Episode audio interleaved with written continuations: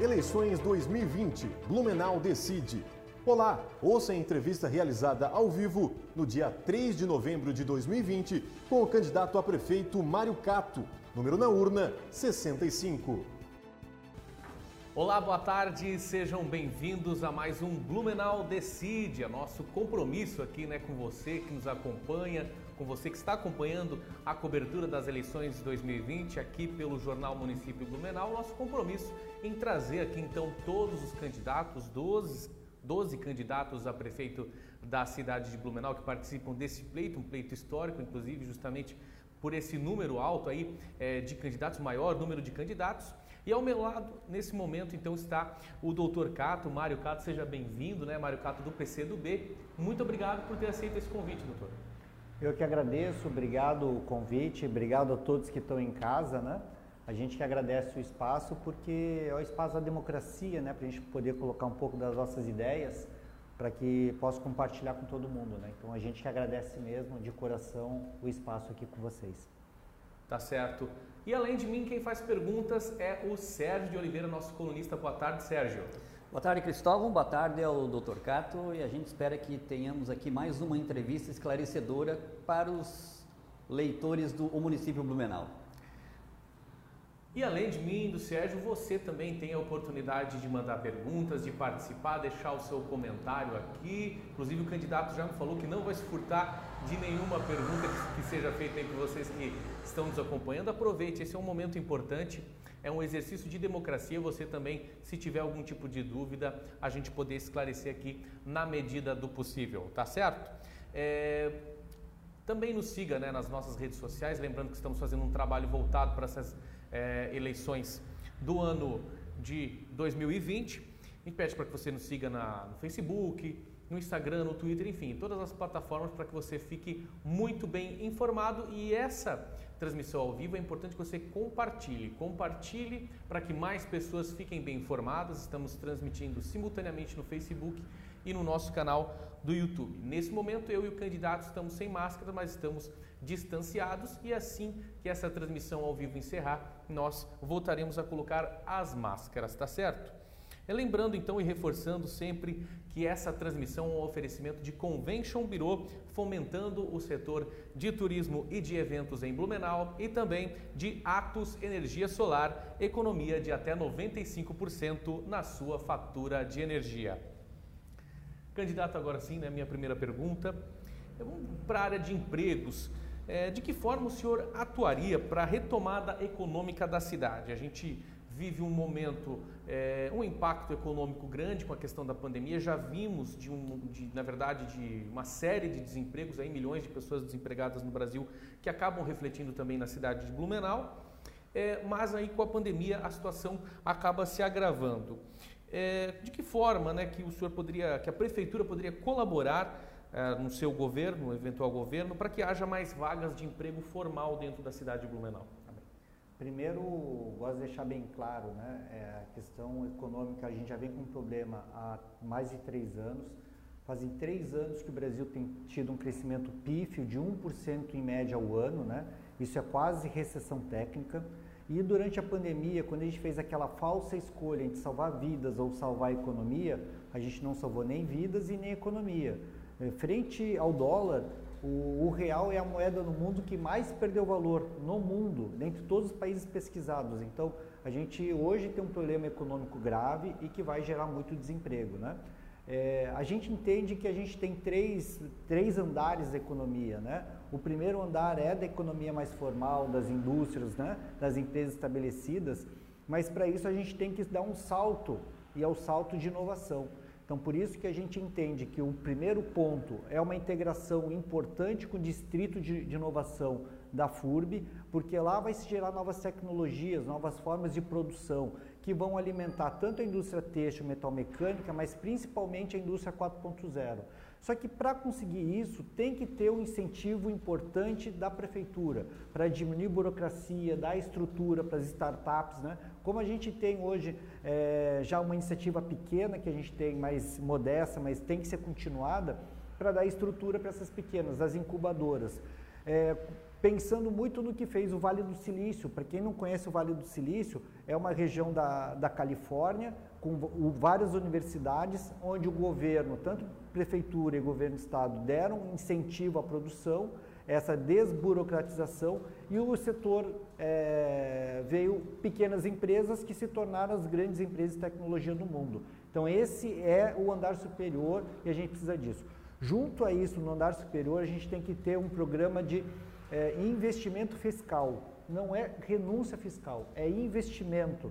Porque eu tenho que fazer um programa de desoneração de impostos, só que tem que ter uma contrapartida. As indústrias, para receberem esse, essa, esse incentivo fiscal, elas têm que dar contrapartida para quê? Comprar insumos em Blumenau, equipar, é, o, o, sempre que possível, equipamentos e materiais com a indústria e comércio de Blumenau, porque ela não pode receber uma série de incentivos da Prefeitura de Blumenau e ela comprar matéria-prima do Paraná, de São Paulo, comprar serviços de outros estados e municípios. Então ela tem que ter uma contrapartida para receber esses incentivos.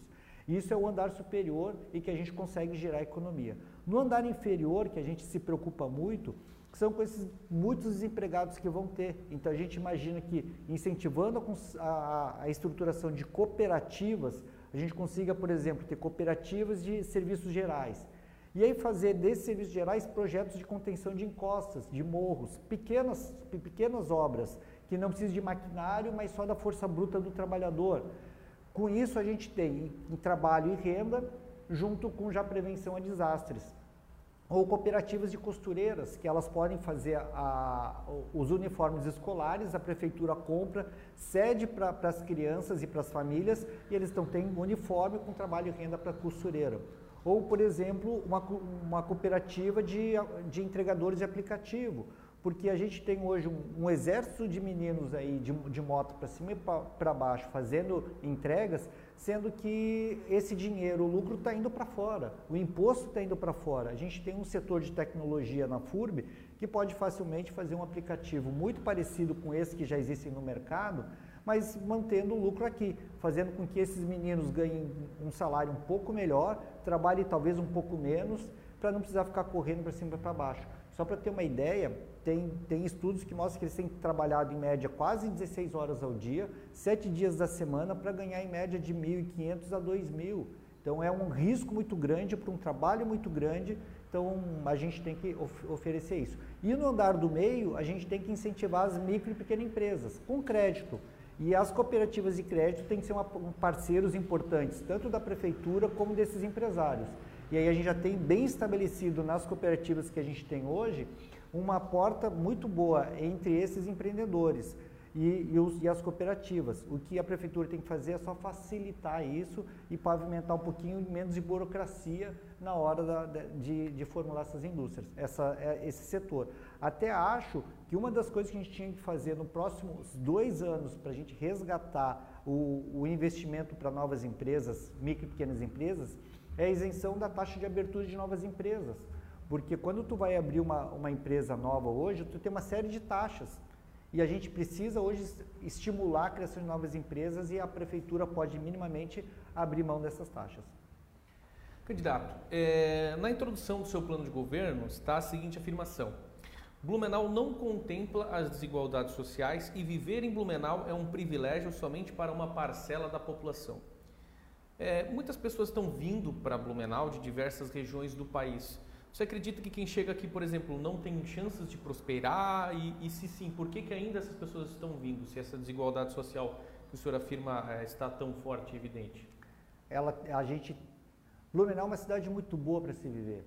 Eu vim de fora, há 12 anos estou aqui em Blumenau, gosto muito da cidade, para trabalhar é muito bom. Então, a questão de, de, de, trabalho é uma cidade que tem uma tradição muito grande. Mas quando você vai para o alto dos morros e vê a condição de moradia que eles têm, ruas, por exemplo, que não chega a luz, que não chega água, ou que o ônibus não chega, porque tem que andar 500, 1, 1 quilômetro, né, 500 metros, 1 quilômetro, para chegar até o ponto de ônibus, no meio do barro, é, a gente mostra que a desigualdade é muito grande. Quando a gente vê projetos de reurbanização, nada contra a Alameda, gosto muito, acho uma rua muito bonita, tá?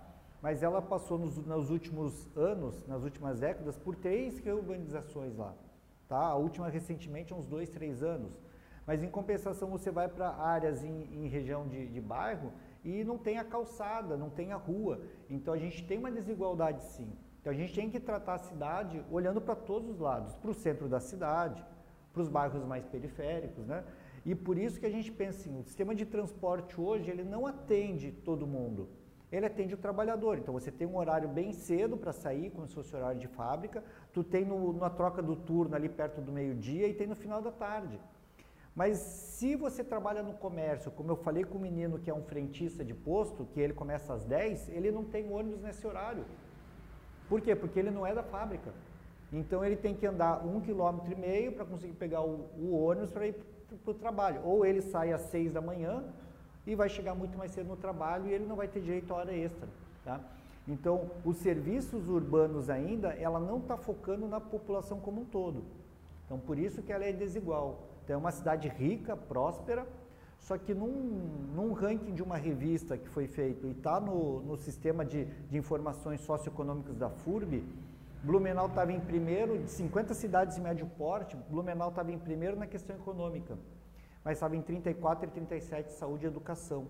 Então a saúde e educação ainda é aquém do que a gente merece ter, mas a questão econômica é muito forte. Então isso talvez seja desigualdade. Eu queria ser primeiro na economia, primeiro e, e também primeiro na, na, na, saúde e educação. Aí a gente seria uma cidade muito mais igual. Porque eu ter uma empresa, ter boas condições e botar meu filho numa escola particular, ótimo. Mas aquele trabalhador operário que tem que pôr o filho numa escola onde o banheiro está com o telhado quebrado, onde não tem água no, no, no banheiro, onde falta giz, é, é o sinônimo da desigualdade.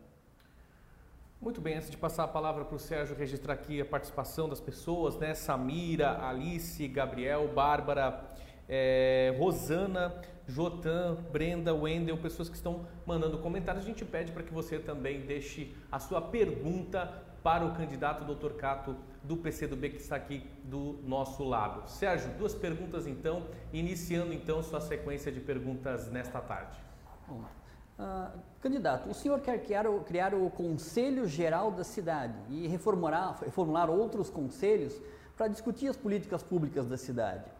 Isso não acabaria levando muito tempo para se definir uh, uh, os assuntos urgentes que a cidade precisa? Sérgio, é, quando eu faço parte hoje do Conselho Municipal de Saúde, né, que é um dos conselhos, né? A gente tem o Conselho de Segurança, Conselho de Educação, Conselho de Saúde, Conselho da Ciência Social. O problema desses conselhos que a gente tem hoje é que eles estão, digamos assim, aparelhados. Assim. A gente hoje não tem uma representação realmente da comunidade. Então, muitas vezes são nesses conselhos onde a gente escuta a comunidade para trazer demandas. E é por uma obrigação que tem que escutar disso. O Conselho Municipal de Saúde, por exemplo, é quem tem que ordenar, tem que organizar as políticas públicas. E isso, infelizmente, não tem acontecido. O Conselho Geral da cidade, ele é super importante, Sérgio, porque assim, com todo o respeito que eu tenho à CIB e à CDL, acho que são órgãos importantíssimos. É um setor que tem que ser respeitado, valorizado e a gente tem que escutá-los. Mas a gente vê que nas políticas públicas hoje, prefeito, secretário, de, presidente da Câmara faz reuniões com eles mas não faz reunião com o trabalhador, não faz reunião com o sindicato, não faz reunião com a associação de bairro. Então, por que, que a gente escuta só uma parcela da sociedade? Será que uma parcela da sociedade é que importa? Não, a gente tem que escutar todos. Lógico que a gente escuta todos e tem que ter agilidade na construção de programas, mas os programas têm que ser para todos, não só para uma parcela delas. Na pandemia, a gente via, por exemplo, a questão do abre-fecha, abre-fecha, o, a prefeitura acabou acatando a deliberação dos empresários, abriu o comércio. Só que aí quem mais precisava então para ir para o trabalho, o trabalhador, ficou sem transporte público, porque não escutou o trabalhador. E aí a gente ficou ali com o trabalhador tendo vir de Uber para o trabalho, gastando o dinheiro dele para não perder o emprego. Então, se ele fosse escutar todo mundo, poderia até reabrir o comércio com as normas sanitárias mas então ia ter que dar, garantir também condições do trabalhador de chegar também no seu trabalho, para não penalizar o trabalhador. Então é por isso que a gente diz, a gente tem que escutar todo mundo para fazer política pública para todo mundo. Ah, aqui em Blumenau se discute muito a, a alimentação das crianças nas escolas. O senhor quer incluir nas escolas municipais o cardápio vegetariano. Ainda se discute muito se esse tipo de cardápio é ou não saudável para as crianças. Futuramente a gente não pode ter adultos com problemas de saúde e depois eles terem que cair no, no Sistema Único de Saúde para serem curados? É, esses cardápios já estão bem organizados, né? Você tem hoje uma infinidade de alimentos que substituem a carne na questão da proteína, tá? E para falar a verdade, no programa ele faltou um, um, termo que na hora da digitação faltou. A gente queria também colocar vegetariano e vegano, porque não é uma questão que eu eu não sou vegetariano e nem vegano. Mas um exemplo, se eu tenho uma família que ela decide ser vegana e, e tem esse, essa opção de vida, aí ela vai para a escola e o filho tem que fugir dessa opção de vida, então ele pode dizer assim, ó, o meu filho, a gente fez essa opção se ele fez essa opção, eu posso dar a opção de ter isso no cardápio. Tá? Então, acho que é uma questão importante. E com a orientação nutricional, a gente tem todos os nutrientes tá? que não vão faltar para uma boa saúde. E por que, que isso é importante? Porque é o respeito às pessoas. A gente também imagina que dentro do cardápio das escolas, a gente tem que usar muito da agricultura familiar. Mas não só da agricultura familiar, mas da agricultura familiar e orgânica. Porque hoje o que a gente vem consumindo de agrotóxicos, só nos últimos dois anos, o que foi liberado de agrotóxicos no Brasil é uma monstruosidade. Porque a gente tem hoje, a maioria dos agrotóxicos liberados nos últimos dois anos são agrotóxicos banidos na Europa, banidos no Oriente e banidos no, nos Estados Unidos. E a gente está consumindo esse agrotóxico aqui e que a gente já sabe, a gente tem uma, é, vários laudos já de, de, de médicos que lidam com a questão de toxicologia que está relacionado a câncer, está relacionado a esses agrotóxicos, está relacionado a doenças neurodegenerativas, doenças de, do desenvolvimento neurológico da criança. Então, a gente eh, conseguir ter uma dieta um pouco mais saudável para essa criança, ela é essencial para que a gente possa ter uma, uma cidade mais saudável a longo prazo. Tá certo, candidato. É, um dos itens do, de governo, né, um dos seus itens né, do plano, é, é o de realizar a construção de moradias a partir de uma política municipal no âmbito das políticas habitacionais do governo federal e estadual. Qual seria então o papel da prefeitura nesse projeto e como esse projeto poderia ser viabilizado? Primeiro que a gente coloca que a questão de moradia é essencial, né? É, e a gente tem hoje a, a definição dos planos diretores que a gente vai ter que discutir muito, né? Porque a gente sabe que tem muita da especulação imobiliária. Por que, que muitas vezes tem áreas, é, regiões que não entram na regularização? Porque você deixa, não regulariza, empurra isso com a barriga por muito tempo, esses terrenos vão perdendo valor, algumas empresas vão comprando barato, e aí depois que aquela região se torna mais atrativa, que você expulsou a maioria daqueles moradores, você começa com os grandes empreendimentos imobiliários. Então, por isso que muitas vezes não se regulariza a questão fundiária em algumas áreas da cidade. Então, a gente tem que regularizar. E a questão da moradia, você pode usar dos programas federais, tá? Para tentar estabelecer isso. E o que a gente acredita? Não adianta eu tirar alguém, por exemplo, lá do Morro do Concórdia, tá? Para jogar ele num conjunto habitacional lá na Nova Rússia. Tá? tá errado, porque ali naquele local ele viveu uma vida inteira, ou uma boa parte da vida dele, onde tem os amigos, onde tem os vizinhos, onde tem a própria família. Então você tem que dar um jeito, da mesma forma como as, as incorporadoras fazem, de incorporar terrenos é, numa região da, da cidade, constrói o prédio, ou constrói o conjunto habitacional, porque um condomínio de luxo nada mais é do que um conjunto habitacional, tá? Constrói um empreendimento e dar uma, duas unidades para o dono do terreno, a gente pode fazer da mesma forma. Mas trazer para essa região aqui os moradores da região, tira de cima, põe embaixo. Tá? Então ele vai ficar na mesma região tá? e conseguindo desocupar o topo do morro, que são as áreas de risco. Mas a gente consegue manter essa questão importante de manter a correlação dele histórica com o local, mas aí, lógico, a gente tem que ter a questão de como organizar esses projetos. E aí é importante que a prefeitura tome a frente disso, faça as parcerias com as, com as construtoras para que a gente consiga fazer esse tipo de programa. Muito bem, candidato, registrando aqui então a presença do Adriano, do Bruno, Josiane, Christian. A gente pede para que vocês também deixem perguntas aqui ao candidato. É, doutor Cato, na nossa cidade e na nossa região, estado em geral, é, há um forte movimento conservador e ao mesmo tempo uma rejeição pela esquerda que foi alimentado, alimentada né, ao longo dos últimos anos principalmente. Como fazer, né, doutor Cato, para mesmo diante dessa rejeição, é, ter as suas ideias e projetos ouvidos e levados em consideração? Primeiro que acho que o movimento de extrema direita que tem no Brasil é um movimento que já existia, tá? É, como tem isso na Europa, como tem nos Estados Unidos, como tem em qualquer lugar do mundo. Infelizmente, é, as ideias fascistas existem no mundo todo. É, o que aconteceu, acho que nesse momento, foi que eles saíram do armário. Então, se há muito tempo atrás era uma vergonha ser considerado nazista, tá? Hoje a gente vê lá o pai da, da, da, atual governadora tirando foto, declarando que ele é nazista e nada acontece, como se estivesse tudo bem. Tá? Então, esse movimento conservador já existia, ele só tem mostrado a cara. Tá?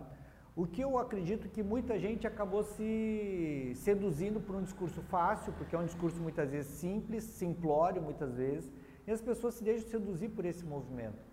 Mas quando a gente vai ver o que elas pensam e o que elas querem, elas não são isso que elas são. Quando eu passo hoje na rua e vou dialogar com as pessoas, e a gente conversa com elas, elas se dão conta que muito do que a gente defende é o que ela defende também. Mas ela se declarava de direita.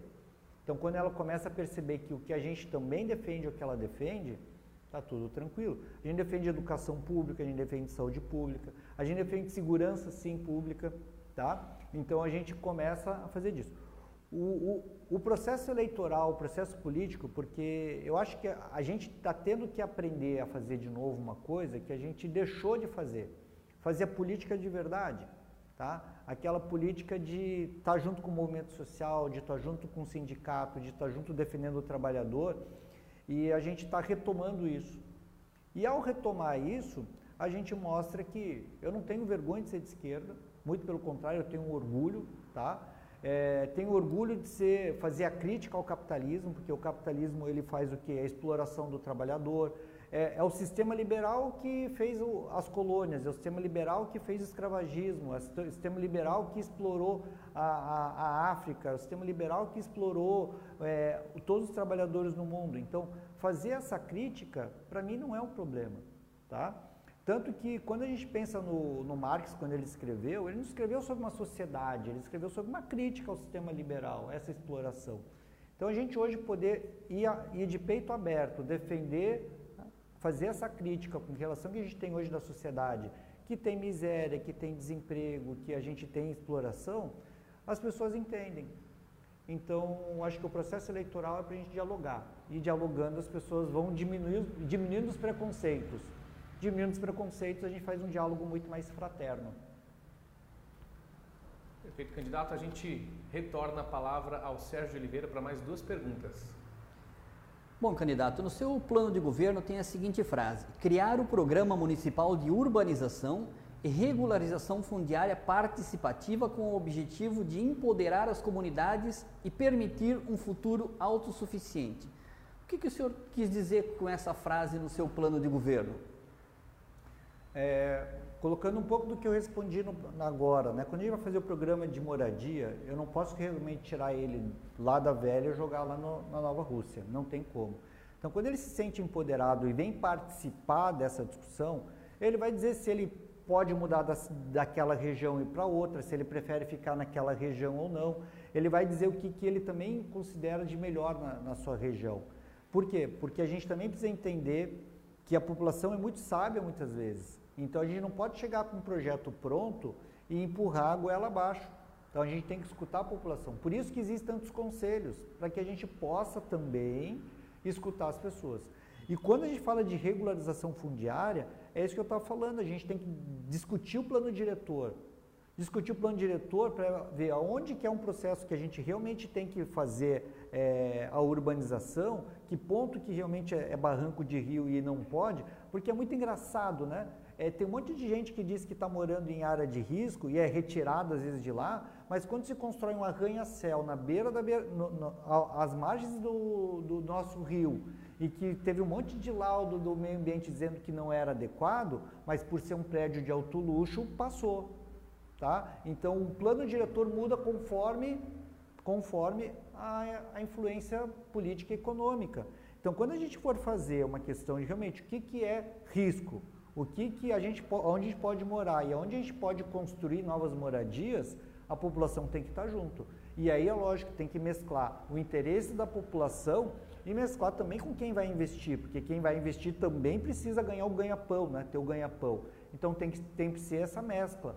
E quando a gente pensa nos modelos que a gente vem estudando, tem que ganhar todo mundo. Mas eu preciso entender que o, o empresário que vai construir, ele tem a sua importância, mas a, quem vive num bairro há 20, 30 anos, ele tem que ser escutado. O senhor é médico e o senhor defende no seu plano de governo que a cidade deve seguir a, um modelo de clínica ampliada para as diretrizes da saúde na cidade. Qual é a diferença da clínica ampliada para o modelo que já está sendo usado hoje aqui em Blumenau? É, a clínica ampliada é um conceito de saúde pública muito, muito antigo. Né? O que, que a gente tem hoje na saúde? É, falando de uma forma simples, é uma forma de queixa-conduta. Eu estou com dor de barriga, eu dou Buscopan, dor de cabeça de pirona, dor no joelho de cataflã, porque é assim que as pessoas estão fazendo. Quando eu falo clínica ampliada, eu falo assim, eu estou de dor de barriga por quê?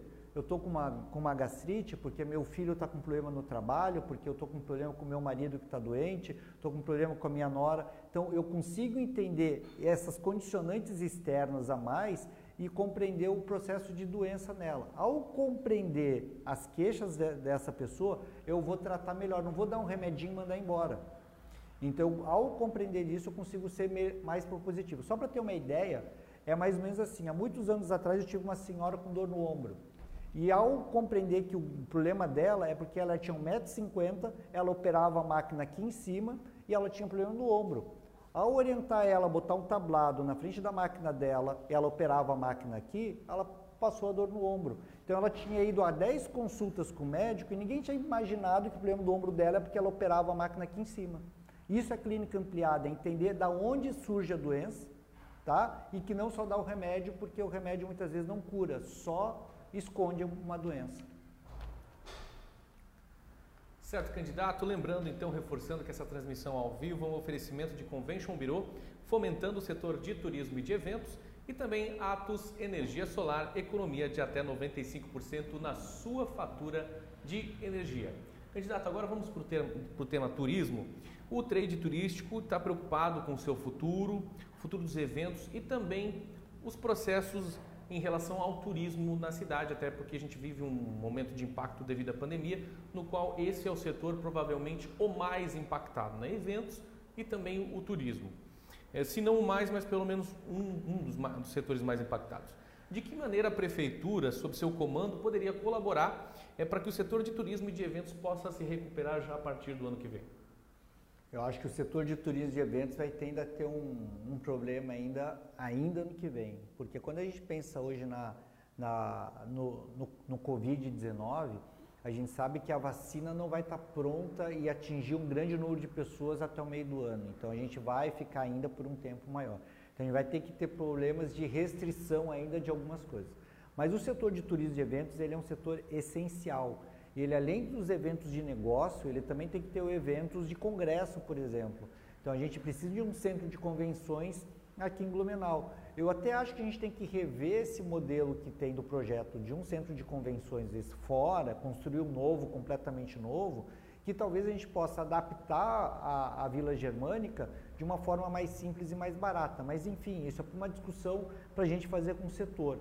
Porque esse setor de, de, de centro de convenções, a gente abre um calendário enorme durante o ano inteiro para congressos médicos, de engenharia, de direito, né? Então, de congressos de evento mesmo. Mas aí a gente precisa também fazer a, a ativação de um outro setor do turismo, que é o turismo, hoje eu chamo de turismo regional. Com a questão da pandemia, grandes viagens vão se reduzir, porque ninguém vai querer ficar tantas horas num, num avião, e até porque provavelmente as passagens vão aumentar muito o valor também. Então vão ter o turismo mais regional, que o pessoal vai vir de carro, vai vir de, de uma forma mais simples. E a gente tem que estimular muito os roteiros que a gente tem aqui na região.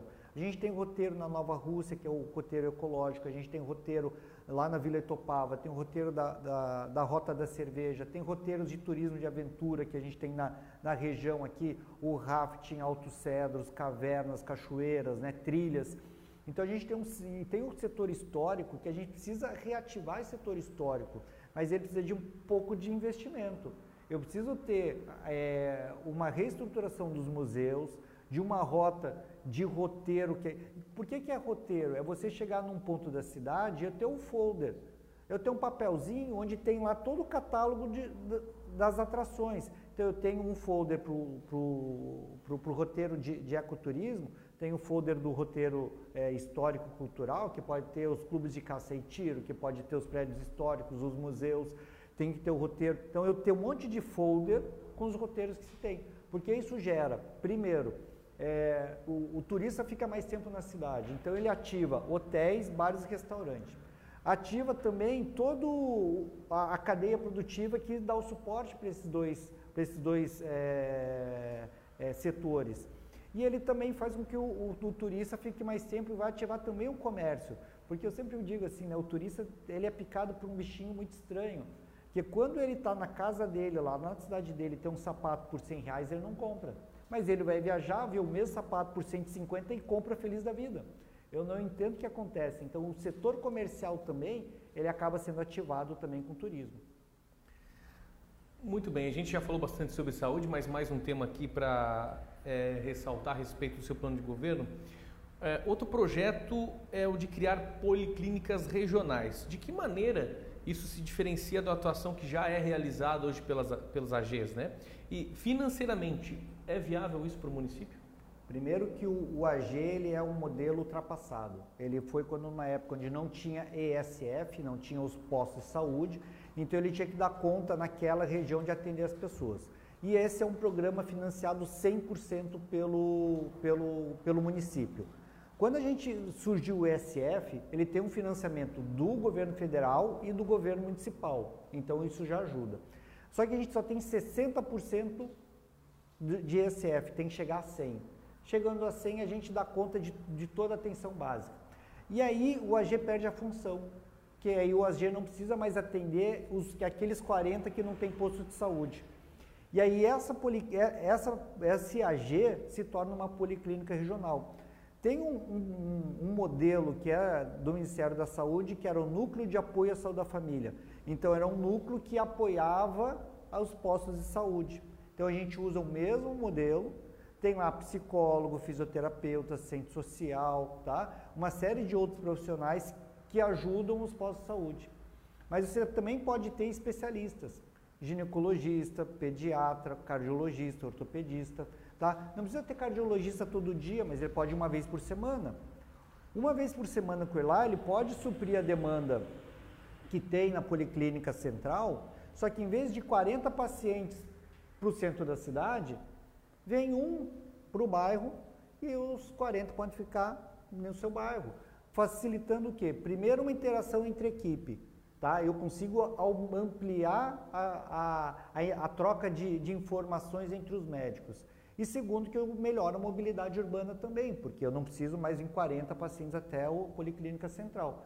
Então, a viabilidade financeira é, eu aumento a contrapartida federal para ter 100% de SF, e consigo fazer um serviço muito parecido com o que o AG faz, mas agora integrado com os, com os ECFs. Porque hoje os dois, eles, eles combatem, eles não, eles não se conversam. Com a minha ideia, você tem os, os postos de saúde conversando com a policlínica regional. Tá certo, candidato. Passo novamente a palavra para o Sérgio para mais duas perguntas. Bom, candidato, se o senhor for eleito, quais são as obras viárias mais urgentes que o senhor acredita que devem ser feitas já no primeiro ano de governo? Primeiro que as obras viárias importantes a serem feitas, né, Sérgio, é terminar o que já começou. Então a gente tem que terminar isso. Por quê? Porque eu fico pensando que hoje a prefeitura ela se tornou uma mera secretaria de trânsito, porque ela abandonou a saúde, abandonou a, a educação e ela foca só em obra, como se a cidade fosse só os carros. Né? A gente vai pensar que a, a, as obras que a gente vai ter que fazer são obras para as pessoas. A mobilidade é importante? É. Só que se você não vai ter mobilidade urbana, e a gente vê isso no mundo inteiro, sem um transporte coletivo de qualidade. O transporte coletivo de qualidade é o que é o primeiro passo e o mais importante para a mobilidade urbana. Então não adianta encher a cidade de, de pontes, de novas ruas, se o transporte coletivo não tem qualidade, porque não vai fazer com que as pessoas usem, que deixe o carro em casa para usar disso. E as obras que eu acho que a gente tem que fazer, Sérgio, eu prefiro muito mais usar o dinheiro de uma ponte, construir 10 escolas, e ninguém vai lembrar que eu fiz escola, mas prefiro deixar a escola, porque a escola realmente é a ponte para o futuro. Porque a ponte atravessa carro, que é muito importante. Mas a ponte da educação leva muitas pessoas a chegar num patamar de, de cidade muito mais elevado do que a gente faz com as pontes físicas. Né? O senhor comentou agora sobre o transporte coletivo. Se o senhor for eleito, qual é o modelo de transporte coletivo que o senhor pretende implantar na cidade? E se o senhor vai continuar com a Blumob se for prefeito de Blumenau? O modelo de transporte coletivo que eu, que eu defendo é um modelo multimodal. Então ele não é só ônibus, não é só carro, porque hoje está focado no carro, não é só ônibus, mas tem que ter carro, ônibus, pedestre e ciclistas operando de uma forma é, integrada. Tá? Mas falando em Blue Mob, a gente primeiro tem que rever esse contrato. Tem um contrato muito estranho. Primeiro, eu acho estranho isso. Ah, é, eu vou fazer uma comparação. É como se eu, tivesse, se eu fosse é, lojista, eu alugo a, a loja do, do seu João, aí eu tenho prejuízo e eu cobro esse prejuízo do seu João. É isso que a prefeitura fez. Ela fez um contrato com a Blumob, a Blumob teve prejuízo e quem pagou o prejuízo foi a prefeitura. Ela repassou 5 milhões para a Blumob e a Blumob está cobrando mais 18. Então tem um contrato errado, a gente precisa rever contrato. Segundo, o, o sistema, não adianta só ter o terminal, eu preciso saber interligar com, com inteligência. Quando a gente vai a Curitiba, a gente percebe como eles operam. Tem ônibus que vão de terminal a terminal e vão e voltam o tempo todo. Então, eu não preciso chegar lá no horário às 10, porque se eu perdi esse ônibus às 10, às 10 e 10 tem outro, às 10 e 20 tem outro. Então, de terminal a terminal, sai um ônibus atrás do outro, então eu consigo ter uma mobilidade boa. Aqui, às vezes, eu vejo dois, três ônibus que fazem quase o mesmo trajeto, às vezes indo um atrás do outro. Então, se eu perdi um, eu perdi os três, para falar a verdade. Então, a gente precisa ter os, os troncais, ou, os, ou como em Curitiba fala, os expressos, e para os terminais eu tenho que ter os alimentadores. A gente tem algo similar, só que a gente também tem que utilizar como um sistema de São Paulo que usa até van para chegar nos altos do morro. Porque tem várias regiões de alto do morro que não chega ônibus, não chega ônibus porque não tem estrada, porque a rua é muito estreita. Então, será que eu não posso integrar van com esse sistema também? Lógico que posso. Então a gente tem que redesenhar o sistema. Ao redesenhar o sistema, aumentando linha, aumentando horários, a Blumob não vai dar conta. Então ela mantém uma, uma parte com que ela está contratada e essas novas linhas de horários a gente pode fazer uma nova licitação entre novas empresas. Inclusive a gente propõe que a gente possa criar uma empresa pública de transporte que possa pegar 1%, 5%, ela não precisa ser grande, mas qual é a importância dessa empresa pública de transporte? Os custos que a Blumob entrega para a gente para definir tarifa, eu não acredito. Eu não acredito. Tá? A, a, a planilha que elas entregam para o sindicato do Cine Transcol para definir salário, eu também não acredito. Então, ao superfaturar, às vezes, esses, esses dados, a gente tem uma tarifa mais cara. Quando você tem uma empresa espelho, como a gente chama, que é uma empresa pública, a empresa pública diz o seguinte, ah, a empresa aqui diz que gasta 500 de diesel. A nossa planilha a gente gasta 200. A empresa vai dizer sim, é verdade, não é 500, é 300. Ah, de pneu vocês falam que gastam 800. A empresa pública fala que gasta só 300. Então você consegue mostrar dos dados o que, que é mais real mesmo, para que a gente tenha uma tarifa menor, tá? Que a gente possa reduzir esse ônus para o trabalhador e que a gente possa também fazer ofertar para o trabalhador uma forma melhor de negociar seus salários. Né? Candidato, o senhor tem como uma das suas propostas também criar um hospital regional de pronto-socorro nos moldes, então, do Hospital de Pronto-Socorro de Porto Alegre. É, aí eu pergunto e reforço né, esse, essa pergunta. Não seria um projeto fora do orçamento da Prefeitura? Como viabilizar? Ele é fora do orçamento da Prefeitura, sim, mas não é fora da responsabilidade do prefeito. Aí o prefeito vai ter que ir com seus deputados tá, é, estaduais, dialogar todo o tempo com o governo do estado. Por quê? Porque é inadmissível que a gente seja a única região que não tem um hospital regional. O que que Blumenau tem de diferente? Por que, que a gente não, não merece um hospital regional? A gente precisa de um hospital regional. A gente atende aqui não só é, a população de Blumenau, como de toda uma região importante. E, e muitas vezes o governo do estado esquece da gente. Então, a questão não é o orçamento do município, é uma responsabilidade do prefeito e dos seus, e dos seus deputados de ir lá cobrar, sim, um hospital regional que a gente tanto merece. E esse hospital, quem conhece de Porto Alegre, que já tem há 20, 30 anos, ele é um hospital pequeno, ele não é grande, mas ele é muito resolutivo. E a gente conseguiria fazer com esse hospital, primeiro atender toda uma, uma questão de trauma que a gente tem na, na 470, porque ele poderia estar sendo feito junto com a FURB, lá no, no, no campus da FURB do hospital deles, e a gente consegue liberar tanto para o Santo Antônio como para o Santa Isabel uma redução do, do trabalho deles com pronto-socorro para eles se concentrarem no que é a expertise deles, no que é a especialidade deles. O Santo Antônio com Oncologia, que é muito bem remunerado e pode gerar um capital melhor para o hospital, e no Santa Isabel trabalhar muito mais com, com os transplantes, que também é a grande expertise deles, é onde gera também um procedimento muito rentável para eles. Então a gente ajudaria os dois hospitais, Tá? Melhoraria para a população, porque ela hoje tem dois hospitais superlotados e com uma estrutura física inadequada para ser pronto-socorro.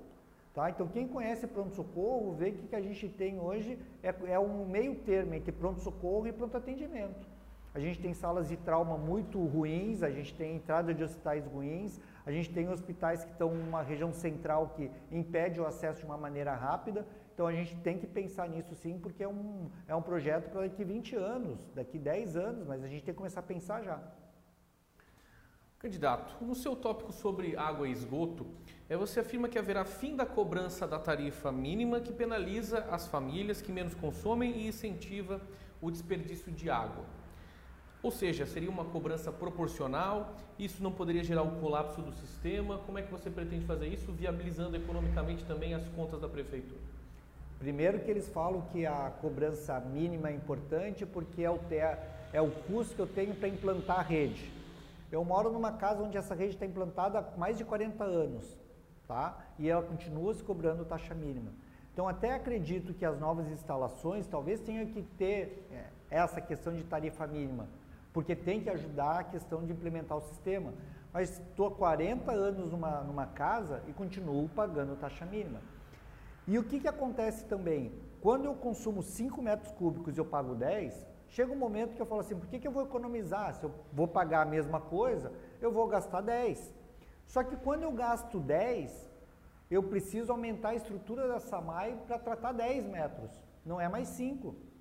E isso gera uma sobrecarga para a SAMAI. Então a SAMAI tem que investir mais na sua estrutura porque tem um aumento de consumo de água.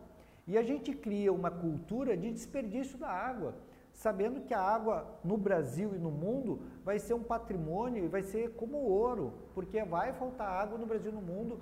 Muitos estudos já colocam disso, a gente já sabe disso há muito tempo.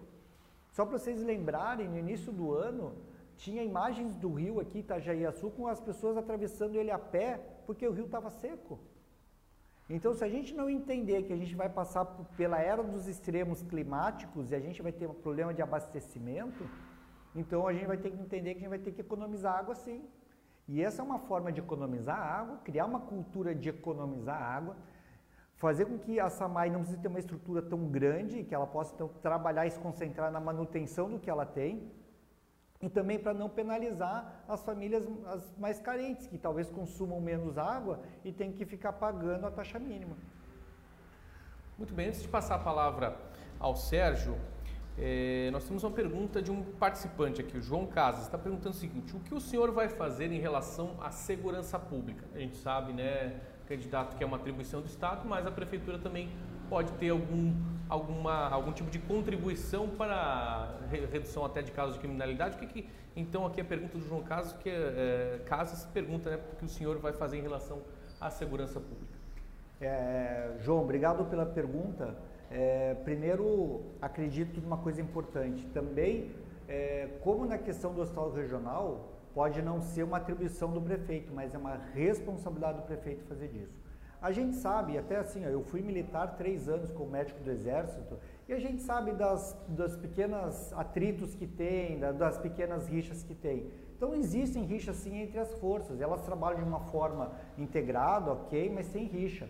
Então se, se o comandante da polícia militar chama o da polícia civil, pela rixa que tem às vezes, que é bobagem, mas às vezes existem, é, um às vezes não escutou o outro. Então a gente precisa de alguma autoridade que seja isenta, que esteja disso, para chamar todas as forças. Então, é obrigação do prefeito de chamar o comandante da Polícia Civil, da, da, da Polícia Militar, superintendente delegado da, da Polícia é, Civil, do Corpo de Bombeiros, da Guarda Municipal e fazer uma conversa, para que a gente faça uma situação da, real da segurança pública no, no município e integrar as ações, porque muitas vezes as ações estão sendo muito parecidas está fazendo uma blitz da, da guarda num, num, bairro e tem uma operação da, da, PM no mesmo bairro. Então, por que, que a gente não pode articular isso? Esses dias eu presenciei, infelizmente, um, um, um incêndio ali no meu bairro, que foi no Lojão da Velha, lá na João Pessoa, e os bombeiros combatendo incêndio, e a guarda municipal, em vez de estar isolando mais a área mais para longe, ficou ali isolando a 50 metros do 50, 100 metros do onde estava acontecendo o incêndio. Por quê? Porque não tinha uma integração entre as duas. Se tivesse uma integração entre as duas, a guarda municipal ia estar a 300 metros para não deixar nem chegar perto. Então os carros chegavam pertinho, tinha que dar meia volta. Podia estar lá no trevo da Tomil, já evitando ali a aproximação dos carros. Então a gente tem que conversar isso de uma maneira adequada. E a última coisa que eu acho é que assim, ó, é, a gente tem que tratar é, a forma da atuação, tanto da polícia, da guarda, da mesma forma. Às vezes a gente, eu, eu não consigo entender por que, que às vezes a gente não faz as blitz da lei seca quarta e quinta. Quer dizer, eu sei por causa por que disso. Porque quarta e quinta, quem está é, indo para os seus, seus grupos de, de quarta e quinta ferinos é a classe média, são os mais abastados, eles vão lá com os jantares, bebem e vão para casa depois. Então não tem, quase não tem blitz na região central nesses dias. Estão todos na periferia, tá? E aí, por que, que a gente não faz isso? Eu acho que quando a gente vai tratar de é, segurança pública, o tratamento à população tem que ser igual em todos os lugares. Com educação, com respeito, não importa se eu estou na periferia ou se eu estou no centro. Com rigor e, e respeito às leis, se eu estou na região central ou se eu estou na periferia. Então, essa discrepância, às vezes, de ações gera um, um conflito. Porque quem está lá na periferia fica brabo porque lá ele é tratado de um jeito, quando ele vê que o, quem está no carro, num Audi zero importado, passa pela Blitz e não, não tem problema. Mas se eu estou num Gol velho, é, camisa rasgada, chinelo de dedo, talvez eles me parem. Certo. Mais perguntas então do colunista Sérgio de Oliveira. Bom, candidato, em 1994, o vice-prefeito Wilson Souza queria implantar o trem de superfície aqui em Blumenau. Ele é, viabilizou todo o projeto, mas pelo alto custo e por conta das enchentes, é, desistiu desse projeto. E o senhor quer voltar com esse projeto. Como é que o senhor vai implantar, como é que o senhor pretende implantar o trem de superfície aqui em Blumenau? Para falar a verdade, a gente quer ser o indutor de um projeto regional. Ele não seria um, um trem de Blumenau, ele seria um trem regional. Mas a gente tem que construir um projeto, porque o que, que a gente entende? Muitos municípios, para a questão de mobilidade, qual é o problema de Blumenau? Tem gente que mora lá no, no Gaspar, às vezes tem que vir aqui para Blumenau todo dia. Ou às vezes ele está em Gaspar e tem que ir até Indaial, Timbó. Então ele tem que passar de carro, um carro, uma pessoa, aumentando o trânsito para chegar no seu local de trabalho. Tá? Quando a gente vê Porto Alegre, são Paulo, Rio de Janeiro, muitos municípios que tem, ele tem trem de superfície que ligam a região metropolitana e a cidade maior. Tá? A gente não chama aqui a região de região metropolitana, mas a gente tem uma grande Blumenau, entre aspas. Então é um projeto regional sim, que a gente tem que começar a escrever e começar a levar para o governo federal, porque esse é um, é um, projeto de governo federal, que vem uma, tem que ter um grande aporte, tem que ter uma questão importante de, de financiamento, mas também se ninguém escrever o projeto e ninguém for buscar esse financiamento, isso nunca vai acontecer. E olha como a gente pode fazer uma integração de Gaspar até Timbó, de Pomerode até Ilhota, porque a gente pode fazer com que muitas dessas pessoas não usem mais o carro para vir para cá, porque ele pode vir aqui com um transporte rápido, seguro e depois se integrar ao sistema de transporte coletivo de Blumenau. E aí a gente consegue também melhorar a mobilidade. Então é um projeto de mobilidade não de Blumenau, mas um projeto de mobilidade da região. Não é um financiamento do município. Mas se o município não fizer também a parte dele de planejar e tentar apresentar isso para os órgãos responsáveis no governo federal e estadual, isso também nunca sai do papel. O senhor acredita que Blumenau pode ter a sua própria indústria de reciclagem de lixo? Ela deveria ter, tá? Porque o, o lixo é uma coisa importante, né? Primeiro eu penso numa coisa importante, né? É, não existe jogar fora. Esse planeta que a gente chama de planeta Terra, é, uma, é a nossa casa, eu não tenho como jogar fora. Então, o que eu estou jogando fora, que eu acho que eu estou jogando fora, ele vai ter que ir para algum lugar. Então, a reciclagem do lixo ela é essencial, tá? Tanto a reciclagem do lixo é, é, do lixo seco, vidro, papel, plástico, como a gente tem que começar a pensar uma destinação correta do lixo orgânico, tá? Eu lembro de um projeto de uma ONG que veio de estudantes de Brasília que foram para a Austrália e eles aprenderam na Austrália a fazer compostagem do lixo orgânico. Então, as famílias, em vez de produzir um monte de lixo orgânico para colocar para recolher no lixo, ela fazia compostagem em casa, com um kit muito simples de ser feito, tá? que eu tenho na minha casa, então tem uma composteira dessa, porque eu comprei deles, mas é muito simples. Então a gente tem que começar a discutir sim a reciclagem do lixo, não só do lixo seco, mas também do, do orgânico. Mas isso a gente precisa ter uma estrutura, ter cooperativas, ter estrutura que possa fazer reciclagem, ter uma campanha de educação para as crianças. Quando em Curitiba eles criaram uma campanha do Recicle, que era uma folhinha bonitinha, parecia o Zé Gotinha, assim. Para quê? Para pegar as crianças. Porque as crianças lá Hoje que são os adultos, elas já reciclam o lixo de uma forma muito correta. Em Curitiba lá, as casas não tem só o lixo seco, o lixo orgânico. Ele tem o lixo que é vidro, o, o papel, o plástico, tá? Porque é assim que a gente recicla. Porque você precisa ter a destinação correta para cada um, porque também facilita na separação a questão desse lixo orgânico, desse lixo seco. Muito bem, candidato, já estamos chegando aqui no fim da nossa entrevista e eu vou destacar então a pergunta da Silvana Donato Tribessa. Ela está perguntando o seguinte: gostaria de saber por que não se pode usar o hospital da FURB na Zona Norte, dia e noite? Ela faz uma pergunta específica, você pode explicar também no sentido, talvez, de algum projeto que o senhor tenha a respeito do hospital é, da FURB. A gente imagina, por exemplo, que o hospital da FURB poderia ser a sede desse hospital regional. Já é uma estrutura adequada, já está construído para isso teria que ter um financiamento muito menor do Estado do que ele financiou outros, tá? E a gente entra também como um grande parceiro. Então, o hospital da FURB ela tem que ser utilizado. E ela tem que ser utilizado até porque esse hospital também, estando em ativa, ajuda muito a FURB também na sua graduação, porque um hospital escola ele é essencial para uma boa faculdade de medicina.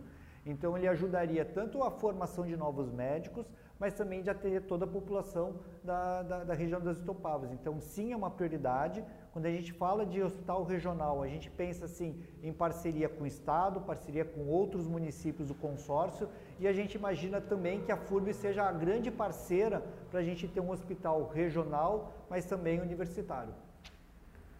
Candidato, o senhor então tem um espaço livre para suas considerações finais.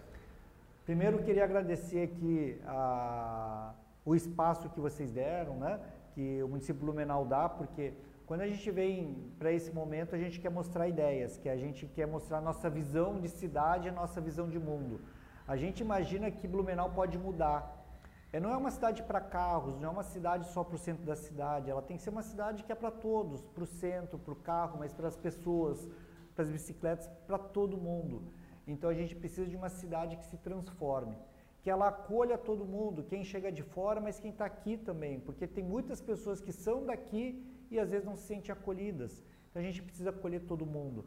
Para isso a gente propõe é, propostas são simples, mas ousadas, tá? Ousadas porque a gente quer transformar uma realidade com muita sabedoria, com muito estudo, com muita seriedade para fazer as propostas, de fazer uma gestão é, simples, mas eficiente, para que a gente possa fazer com menos recursos, mas muito mais serviços à população. A gente acha que ainda a grande ponte para o futuro que essa cidade precisa é a escola. Então, investir na educação é essencial. Essencial porque as nossas crianças e as famílias precisam de um futuro digno e próspero. Tá? Então, por isso que a gente vem aqui com sabedoria, tentar trazer para vocês propostas ousadas para que a gente possa mudar Blumenau. Doutor Cato, novamente agradecemos por ter aceito o convite, por ter participado aqui da nossa série de entrevistas que segue então com os demais candidatos nas próximas semanas. Inclusive, na quinta-feira também temos um próximo compromisso. Sérgio, agradeço a você também pelas suas perguntas. Eu que agradeço, agradeço ao candidato e esperamos que na quinta-feira tenhamos mais uma entrevista com mais um candidato aqui de Blumenau. Com certeza, e que você nos acompanhe, deixe seus comentários, perguntas, as pessoas têm sido muito é, participativas, educadas também aqui e a gente destaca então sempre essas participações. Afinal de contas, é importante para que você também faça a melhor decisão, a decisão que você acredita ser a melhor lá no dia 15 de novembro. Reforçamos então que essa transmissão foi realizada simultaneamente no Facebook, no YouTube ela fica armazenada então é, na nossa página do Facebook, no canal do YouTube e também a partir de amanhã nos canais aí é, principais é, canais de, é, que tra trazem o podcast, né, que são o Spotify e também a Deezer vão estar à disposição. Então vai estar à disposição o áudio é, na íntegra dessa transmissão e também pelo IGTV. Pessoal que gosta aí do Instagram também tem essa possibilidade, tá certo? Finalizando agradecendo a sua participação e lembrando que essa transmissão ao vivo é um oferecimento de Convention Bureau, fomentando o setor de turismo e de eventos em Blumenau e também de Atos Energia Solar, economia de até 95% na sua fatura de energia. Um grande abraço e até a próxima.